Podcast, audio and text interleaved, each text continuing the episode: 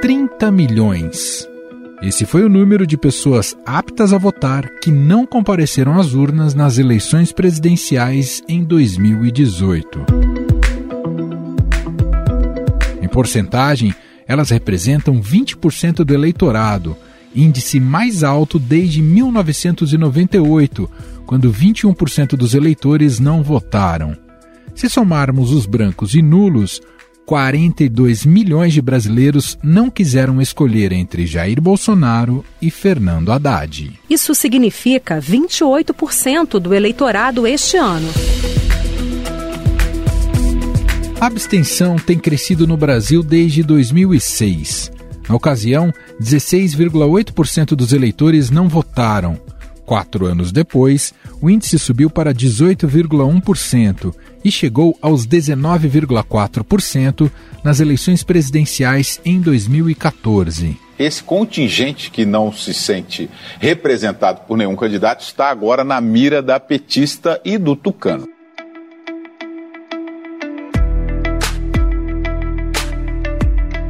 Um estudo obtido com exclusividade aqui pelo Estadão Broadcast, feito pelo Instituto Votorantim, mostra que o desinteresse do brasileiro pelo voto cresce de forma lenta, gradual e consistente, sobretudo no Sudeste e nas maiores cidades do país.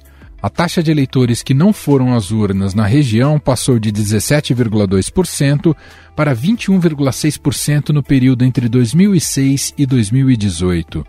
Os votos brancos e nulos saltaram de 7 para 9,4%. São Paulo, que é o maior colégio eleitoral do país, também apresentou aumento de dois pontos no índice de abstenção, de 19,5% para 21,5%. Ou seja, mais de 7 milhões de eleitores não compareceram às urnas.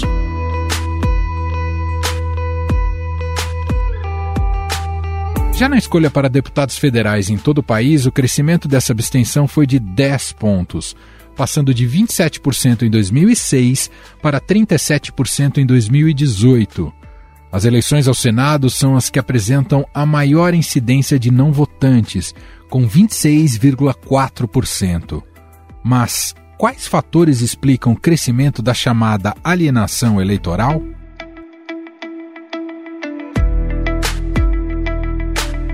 Nível educacional ainda é a variável fortemente relacionada com o comparecimento às urnas.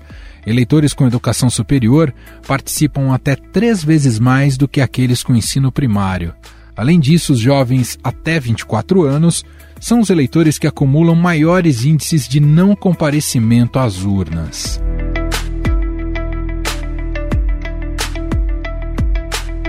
Em março deste ano, o total de eleitores entre 16 e 17 anos chegou ao menor patamar em três décadas. Em resposta, o Tribunal Superior Eleitoral, organizações e artistas impulsionaram campanhas para incentivar o voto jovem. Eu voto porque eu posso. Eu voto porque eu quero. Eu voto porque eu me importo.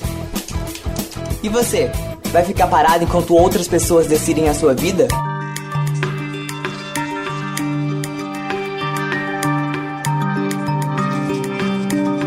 Diante deste cenário, as campanhas dos dois melhores colocados nas pesquisas deste ano, Lula e Jair Bolsonaro, estão preocupadas com o alto índice de abstenções em outubro. Isso não pode acontecer.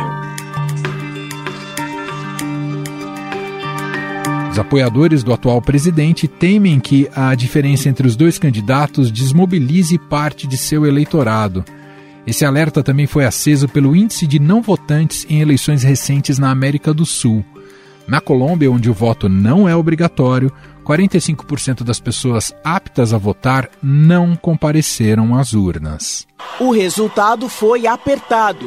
Gustavo Petro teve 50,49% contra 47,25% do candidato de extrema-direita, Rodolfo Fernandes. Em pesquisa realizada pela Genial Quest no mês de junho, com mais de duas mil pessoas, daqueles que responderam que não querem nem Bolsonaro e nem Lula, 28% afirmaram ser uma escolha definitiva. O movimento conhecido como Nem Nem é um dos desafios das campanhas eleitorais para este ano. Quer dizer, o meu apoio, que também não significa nada, nenhum dos dois terá. Nem o Bolsonaro, nem o Lula. Este que você ouviu é o advogado Manuel Alceu Afonso Ferreira, em entrevista ao programa Roda Viva da TV Cultura. As instituições que trabalham para disseminar a importância do voto também se uniram para tentar diminuir as abstenções nas eleições brasileiras. Esse é o caso do Politize, uma organização com foco em formar cidadãos comprometidos com a democracia. Segundo Vinícius Zunino, gestor do núcleo de formação de lideranças da instituição, em entrevista aqui ao podcast, a falta de um ensino sobre política nas escolas contribui para este quadro. A gente identifica, né, tem identificado alguns fatores que contribuem para esse desinteresse. Né? Acho que, primeiro, é algo um pouco cultural aqui no nosso país, né?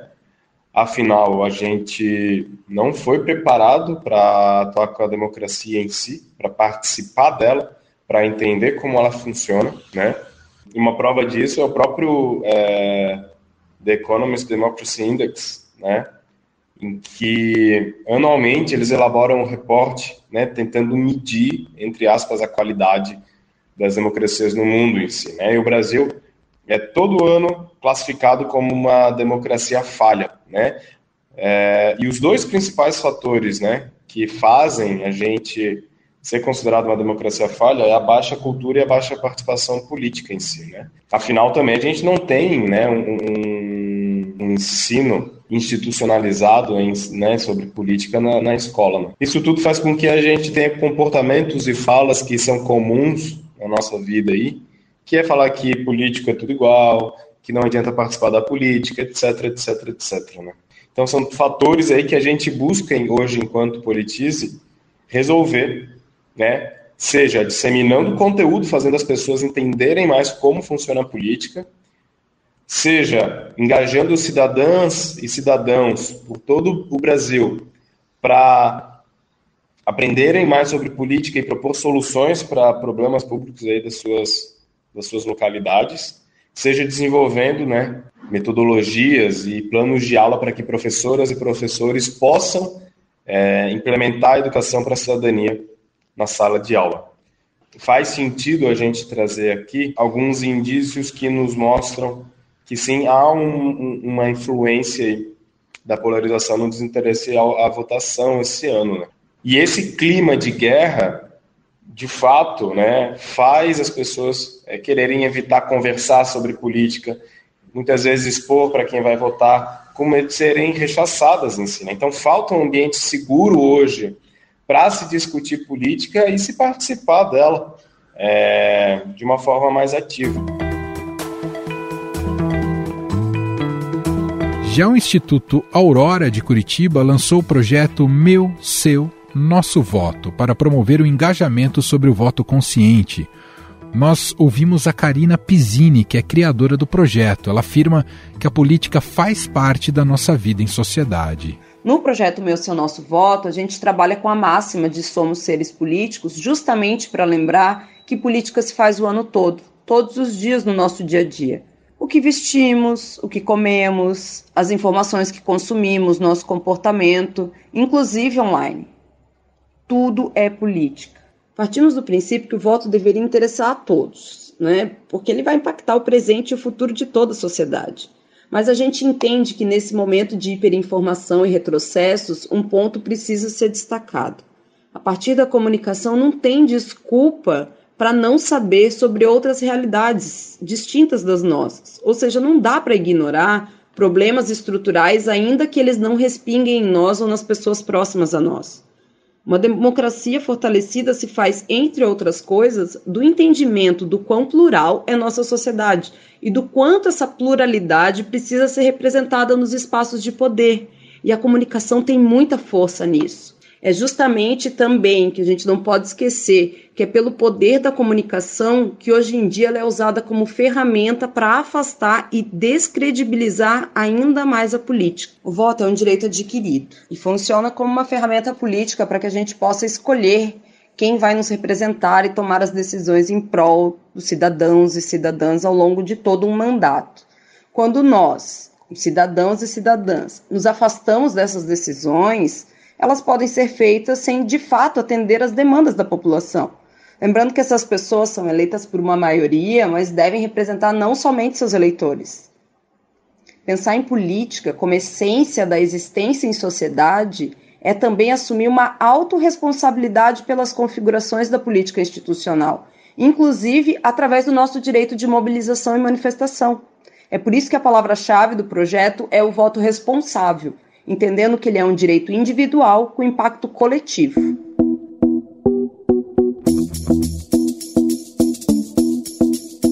Vale lembrar que no Brasil o voto é obrigatório para quem tem entre 18 e 70 anos.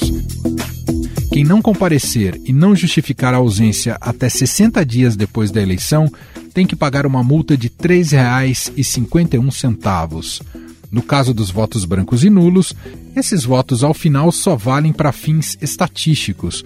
O contingente de nulos e brancos afeta na quantidade de votos que um candidato precisa para ser eleito, pois só os válidos serão computados. De acordo com a Constituição Federal e a Lei das Eleições, vale o princípio da maioria absoluta dos votos válidos dados aos candidatos ou às legendas.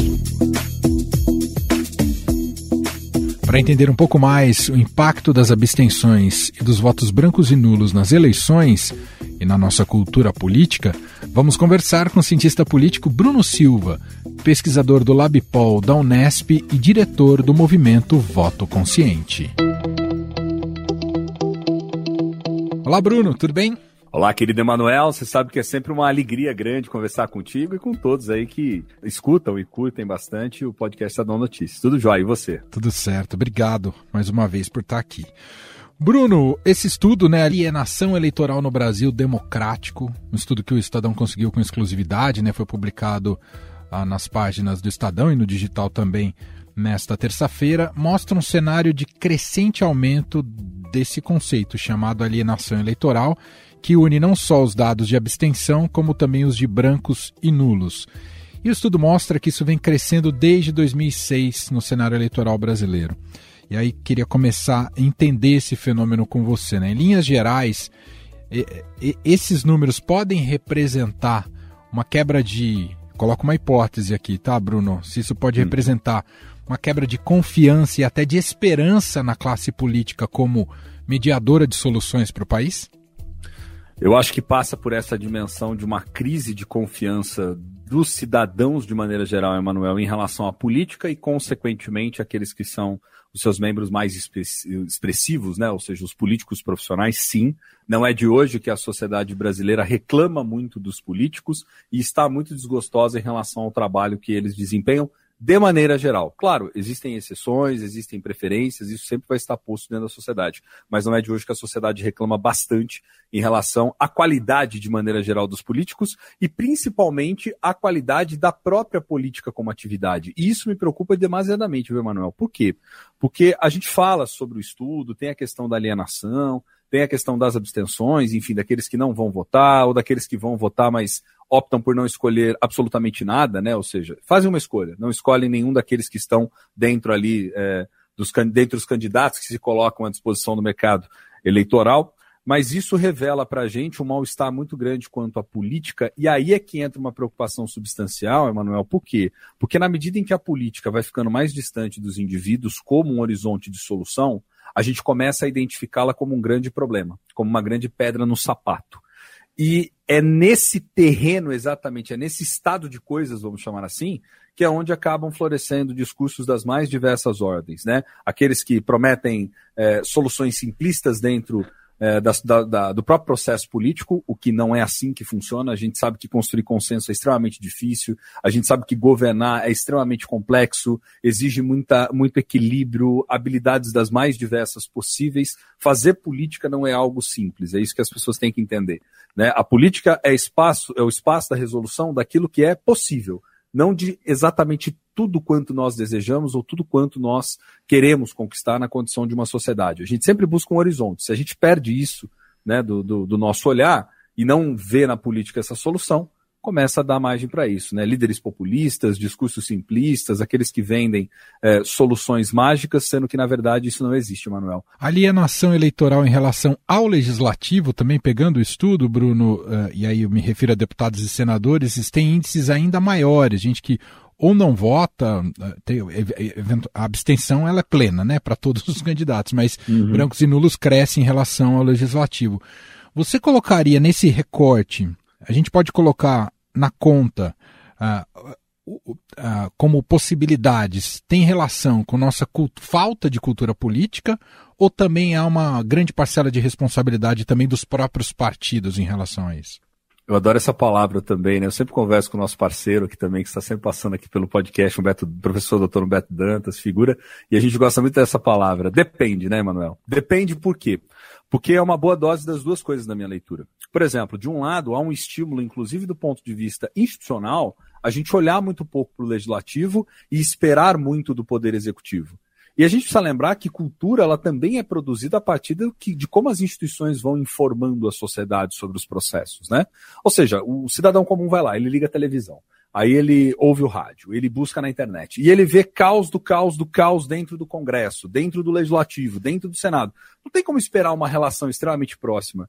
E isso é um baita de um paradoxo, porque na verdade aqueles que estão dentro do Legislativo são os que são, são os representantes mais próximos de nós, sociedade, né, Manuel? É aquilo que a gente fala. Se a gente pega, por exemplo, no âmbito local, o vereador é a figura que circula no bairro, que conhece o problema da pracinha, que sabe a árvore que precisa ser podada, a quadra de esportes que não está bem preservada, o asfalto na rua que não está bacana, o medicamento que faltou no posto, né, a vaga na creche que não foi preenchida da maneira adequada. Ou seja, é a liderança que circula. Quando a gente pensa na lógica de deputados e senadores, já há um distanciamento um pouco maior.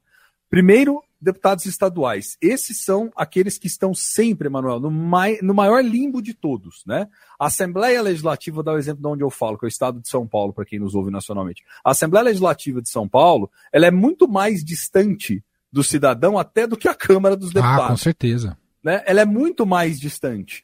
Via de regra, muitos veem o político circulando apenas em época eleitoral mesmo, quando direciona alguma emenda para município e vai depois pedir ali o voto, ou vai sair na foto com o prefeito, vai sair na foto com uma liderança local importante, um empresário, uma figura de destaque. Então, esse distanciamento contribui muito para as pessoas irem criando a percepção de que, independente de quem elas escolham, elas vão escolher, mudam as peças, mas poucas coisas acabam se alterando, de fato. E olha só que interessante, se a gente observar 2018, que foi o pleito anterior, nós estamos falando de uma das maiores taxas de renovação do Congresso Nacional. E aí você a, a, observa nas pesquisas que, por exemplo, perguntam ali sobre confiança nas instituições, que solicitam que se faça uma avaliação sobre o papel que o legislativo é, realiza dentro da sociedade, você percebe que os índices são extremamente baixos, pouca confiança, né, poucos que aprovam aquilo que o legislativo faz de maneira geral. Então, acho que tem, por um lado, sim, um estímulo, inclusive institucional, que diz respeito ao quê? Essa, esse estado de coisa, esse estado de que seria uma verdadeira desorganização e esses parlamentares só buscariam única e exclusivamente os seus interesses pessoais maximizados nesse plano, seja no nível do Estado, seja no nível nacional. Então, isso contribui para essa visão, que é uma visão equivocada na realidade. Por que eu digo que é uma visão equivocada? Porque, no fundo, a gente sabe que todas as políticas, todos os serviços públicos dependem daquilo que é feito dentro do legislativo. Uhum. Mas tem um segundo aspecto que eu acho que é também muito uh, importante e que ajuda a explicar esse fenômeno, esse estado de coisas, Emanuel, que é o seguinte, né? A pouca ênfase que é dada dentro da própria campanha política para os cargos do legislativo. Via de regra, concentra-se ou tenta-se buscar essas figuras que catalisariam em tese mais votos, foca-se nele, concentra-se financiamento, inclusive, de campanha nessa pessoa para alavancar votos. E aí as próprias pessoas ficam sem identificar muito. E pela sua experiência, Bruno, seja do que você já viu aqui no Brasil ou até fora, o que, é fundamental, dado esse contexto né, de uma democracia contestada não só aqui, mas também em, muitas, em muitos países pelo mundo, o que é fundamental para gerar engajamento eleitoral? Quais são as saídas e, e, e, que tipo de saídas a gente poderia apontar aqui para o país? Bom, uma eu sou até um pouco, vamos dizer assim, suspeito, né, para dizer sobre ela, porque. No, no, no, seu título que a gente mencionou aqui no começo, acho que diz respeito diretamente ao tema. Pois é, pois é. Uma delas, né, Manuel, de maneira muito expressiva, que é uma aí das minhas principais é, áreas, né, em que eu atuo profissionalmente, que faço também com muita paixão, com muito desejo na condição de cidadão, é a educação política. Acho que isso é fundamental. Explicar para as pessoas, falar sobre política, né, explicar como funcionam as instituições, como se dão os processos, responsabilidade dos poderes as áreas de políticas públicas, como opera um Estado, o que é um federalismo, o que é a própria democracia, o que eu, na condição de cidadão, posso, não posso, deveria fazer e não faço. Então, acho que ter maior clareza sobre isso é fundamental. Aliás, essa é a grande promessa da própria democracia, Emanuel. E aí não é à toa que a gente vive sempre esse mal-estar em relação à democracia, e isso inclusive se reflete no nosso principal tema de hoje, que tem a ver com essa questão da alienação. Uhum. Aquilo que não me atrai, aquilo que eu não entendo, aquilo que eu não compreendo, aquilo que eu não vejo muito é, utilidade, ou até mesmo eu não, não crio uma, uma, uma simpatia, é algo que eu me distancio. Né? Por exemplo, eu não gosto de jaca. Você gosta de jaca, Emanuel? Não. Então, assim, eu não sei absolutamente nada sobre o universo das jacas, sabores, doces, receitas, etc. Mas eu gosto de vinho. Você também gosta de vinho, mano? Gosto. então é algo que a gente se aproxima mais, que a gente pesquisa, que a gente tem curiosidade, a gente vai atrás, percebe? Então, assim, eu acho que é um pouco isso, né? Guardadas as devidas brincadeiras claro. né, e metáforas, eu acho que é um pouco isso. A gente precisa apresentar a política das pessoas de maneira que elas entendam, ou que elas consigam identificar aquilo que é prático para a sua vida que elas consigam fazer uma ligação direta entre as suas escolhas, as responsabilidades desses políticos e aquilo que o Estado entrega ou deixa de entregar. Se a gente não cria o espaço para essas pontes, a gente cria um grande problema dentro da sociedade. Então, acho que esse é o primeiro aspecto central. Né? Falar o óbvio, vamos dizer assim. O seu voto é importante para quem está do outro lado. Você não é pura e simplesmente mais um na multidão. Você é um cidadão que, ao longo de um histórico, como nós temos no caso brasileiro, né, com muita conquista, com muita luta, com muito esforço, com muita articulação, com muita política no sentido né, mais nobre do termo, passou a ter um conjunto de direitos, e dentre esses direitos, o mais expressivo de todo, e um dos mais centrais da democracia, não único, e também não é a única forma de participação, mas uma das mais centrais que se dá a partir do voto, Emanuel. Então, acho que isso é muito importante para a vida das pessoas. Questão do voto obrigatório, ele piora ou não faz, não tem interferência nesse quadro de alienação no Brasil? Olha, Manuel, se perguntar para os chilenos, eles estão introduzindo lá, colocando na Constituição deles o voto obrigatório também, né? Eles vão dizer que é muito expressivo e muito importante, principalmente se você quer consolidar é, a, a, ideia da participação política, criar uma corresponsabilidade dentro da democracia. Eu acho que essa discussão sobre voto obrigatório no Brasil, ela sempre se dá de uma maneira, na minha visão particularmente, um tanto quanto distorcida. Eu, eu prefiro pensar a ideia no Brasil de um exercício obrigatório de um direito adquirido, Manuel. Por que de um exercício obrigatório? Porque dá essa ideia do quanto nós nos mobilizamos em momento eleitoral para refletir. Em tese é isso, porque o que é a eleição em si? Ela é um método de escolha, ela é uma maneira da gente conseguir eleger os nossos candidatos, a gente sabe que os partidos detêm o monopólio da representação, ela é tudo isso. Mas ela é, acima de tudo, um momento de reflexão, né? É um momento que nós, como sociedade, deveríamos olhar para como está né, a, a, nossa vida. A gente deveria observar de maneira um pouco mais profunda quais as propostas diante dos desafios que se apresentam hoje, diante dos desafios futuros, e fazer escolhas é, melhor orientadas, né, do ponto de vista das informações, do ponto de vista do conhecimento sobre os processos políticos. Né? Então eu penso que, particularmente, não é aí que está o grande entrave, o grande problema no Brasil, porque mesmo sendo né, esse exercício obrigatório do direito adquirido, como eu falei ainda há pouco, ainda assim não reduziu necessariamente as taxas de participação. Muito pelo contrário, contribui, na verdade, em larga medida, para que essa, a taxa geral de participação nas eleições seja Brasil, maior, né? Seja maior e que contribua ainda assim, né, se comparado com outros países da América Latina e até um, algumas outras democracias mundo afora, para garantir uma participação significativa da sociedade, né? Bom, uh, só para a gente fechar aqui a nossa reflexão, Bruno, queria te ouvir essa questão, esse dado importante né, que a gente uhum. vem observando e que esse estudo mostra né, do aumento da alienação aplicado às estratégias dos candidatos a presidente da República nesse ano, especialmente dos dois líderes, Bolsonaro e Lula. Uhum. Interfere, não interfere, eles vão precisar pensar em estratégias relacionadas a isso. É pior para o Bolsonaro, é melhor para o Lula? O que, que você acha? Eu acho que entra até no cálculo, porque a gente sai de uma dimensão daquilo que a gente deseja como cidadão e entra na cabeça dos políticos e do cálculo que eles fazem, né, Manuel? Se a gente observar, por exemplo, a média de várias das pesquisas de intenção de voto que têm sido divulgadas até agora, é, salvo engano da minha parte, eu acho que é uma das primeiras vezes em que a gente tem um percentual tão alto de eleitores que já definiram o seu voto. Ou seja, e, e, nós estamos aqui há menos de três meses das eleições. Ou seja, não, não acredito, a não ser que ocorra uma hecatombe, algo que mude completamente a história das eleições, nós já estamos com as tendências desenhadas do que vai acontecer. A disputa do que tudo indica, vou, vou insistir nesse ponto, salvo se acontecer algo que mude profundamente Sim. o jogo, o contexto, a tendência é de consolidação de Lula e Bolsonaro mesmo à frente né? E polarizando essa eleição e continuando. Então, para eles, daqueles que, por exemplo, estão em outras opções, ou daqueles que não estão tão interessados na disputa, no final das contas, Emanuel, é até bom. Porque esse é um eleitor indeciso. Esse é um eleitor que você não consegue chegar e não consegue aferir qual é a preferência dele efetivamente porque ele aparece lá como, olha, não vou votar ninguém, ou branco nulo, ou não vou participar, enfim. E isso ainda vem somando aí alguns percentuais significativos nas pesquisas, o que pode nos dar dicas, né, o que pode nos dar uma, uma boa pista, vamos dizer assim, de que essas eleições a gente pode ter um aumento novamente nessas taxas aí do que a gente está conversando, né? Então, do ponto de vista da estratégia dos candidatos, quanto mais você conseguir mobilizar aquele eleitor que já está mobilizado a ir para a urna, melhor. Uhum. Claro, aquele que está em segundo colocado, no caso o presidente Bolsonaro, quer, na verdade, mais tentar mobilizar para ver se passa o primeiro. Mas do ponto de vista de Lula, que vem né, mantendo essa, esse distanciamento ainda em relação a Bolsonaro, a estratégia pode ser essa, viu, Emanuel? Não tem nem necessidade de você buscar muito esse eleitor. Sensacional, sempre bom te ouvir. Bruno Silva, cientista político, pesquisador do LabPol da Unesp, diretor do movimento Voto Consciente, falando aqui um, pouquinho mais sobre esse fenômeno da alienação eleitoral aumentando a cada eleição aqui no Brasil. Obrigado, viu, Bruno?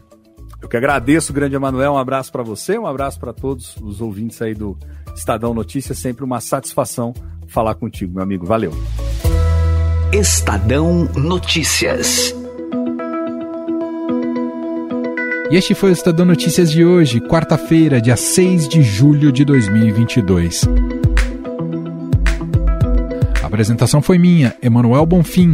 A produção, edição e roteiro são de Gustavo Lopes, Gabriela Forte e Ramiro Brits. Ramiro que colheu depoimentos também para essa edição do podcast. A montagem é de Moacir Biasi.